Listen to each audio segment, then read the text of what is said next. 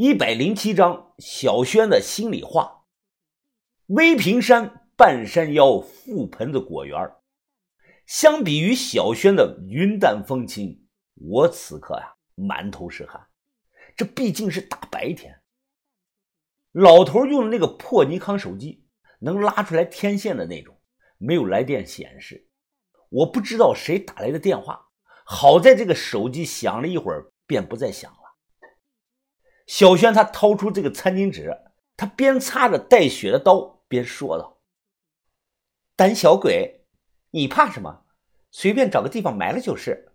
这荒山野岭也没有什么监控，就算以后尸体被人发现了，也没有人知道是我们干的。”哎呀，姑奶奶，我的姑奶奶呀，你稍微有点紧张感行不行？这好歹是条人命啊！小轩他摊了摊手，神色淡然的说道。哼，那又怎样？谁让这个老东西手不老实呢？敢占我的便宜，他就该死！这一瞬间，我感觉小轩有点陌生了。不过这种感觉是转瞬即逝。处理这种事情，最好找这个位置偏僻，防人来。土壤比较潮湿啊，它烂的比较快，但又能挡雨的地方，防这个雨冲。最终，我找到了一处埋尸的家地，远离果园和庄稼地。那是一大片落满了金黄色叶子的树林，但那种树啊，我不认识。此时差不多是下午四点钟，我回到小屋，找来把铁锹，随后沿着小道跑回这个树林，挖了个深坑。由于只有一把铁锹，小轩呢也帮不上忙，他就坐在这个大树下，用这个指甲刀啊。剪指甲，把老头的衣服扒光，用打火机烧了他这个衣服，不能直接烧湿，那样呢，地表这个土会留下焦痕，而且呢，冒烟太大，容易被看到。把人一脚踹到这个坑里，随后我捡来几片树叶，取出身上所有这个烟啊，都把它揉碎了，将揉碎这个烟叶包进树叶中，在这个撒泡尿打湿，最后啊，全丢到坑里了。用最快的速度，三下五除二，快速的把人给埋了。我累出了一身汗了。地上平铺了一层金黄色的树叶，天边渐渐泛起了夕阳的红晕。我和小轩背靠着背，靠在一棵大树上休息。风一吹，我闻到他身上飘来的淡淡的体香。啊，小轩，你有没有发现自己这两年变了很多呀？我在你的身上。完全看不到以前大小姐的影子了。我变了，你也变了，咱们都变了。小轩他深呼吸了一口，强笑的说道：“哼，你说的那个大小姐，三年前就死在了沙漠里。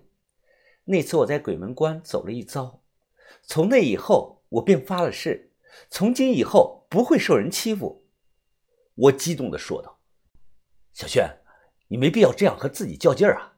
有我向云峰在，有我保护你。放眼整个江湖，谁敢欺负你啊？你保护我？哼哼！小轩扑哧的笑了出来。怎么？难道你看不起我？我告诉你，小轩，我现在背后的能量大得很，连把头都说过，他佩服我掌握的人脉呢。对对对，云峰，你是谁啊？你可厉害了。你知道阿春之前怎么说你的？他说你就是一斤重的鸭子，半斤都是嘴。哼哼，你还记不记得虫子？当然记得。小轩看着我，他抽了抽鼻子。那晚虽然我们坐在了一张床上，但真的什么都没有发生。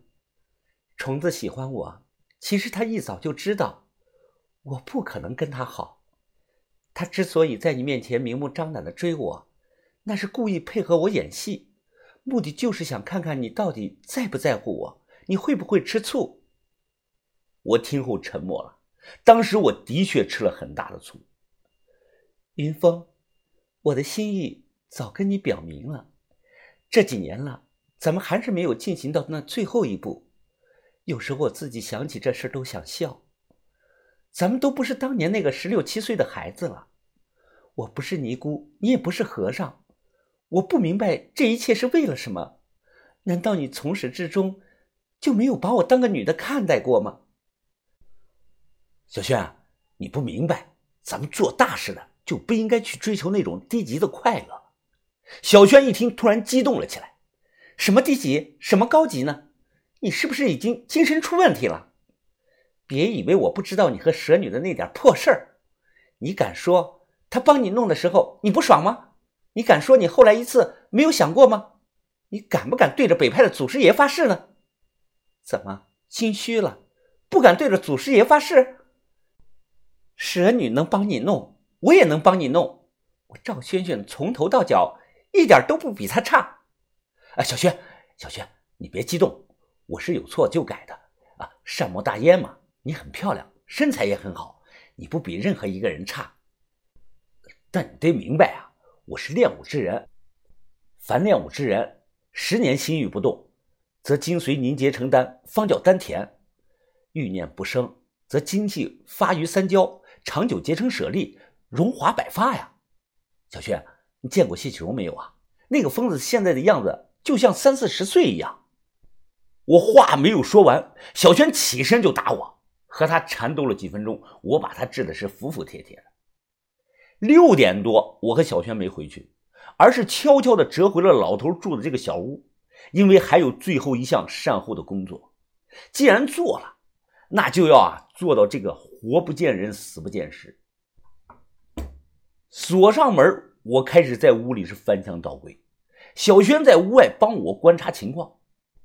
老头盖的这个棉被，它有股臭味，味道很是奇怪，有点像这个榴莲肉变质了这个味道。很快，我翻到了一个牛皮钱包，里头有几百块钱，还有张身份证。我这才知道，老光棍名叫周有福，千山县人。我收好钱包，麻利的套上老头的棉衣、棉裤、帽子、棉耳机，然后把屋内恢复到原样，顺便把炉子中的这个煤加满，营造出一种有事要出门的迹象。天已经黑了，我看了一眼时间，这时小轩打来的电话，时间掐的刚好。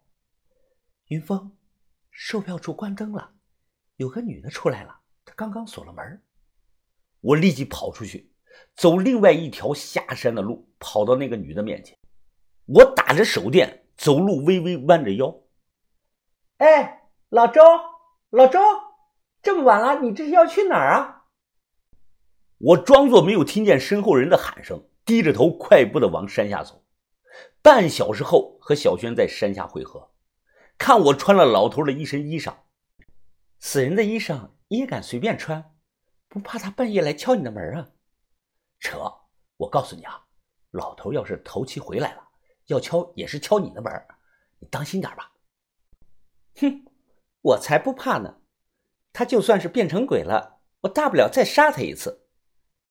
云峰，你觉得这样就行了？小轩问我，我开始认真的回想，看整个过程中还有没有遗漏掉的这个细节。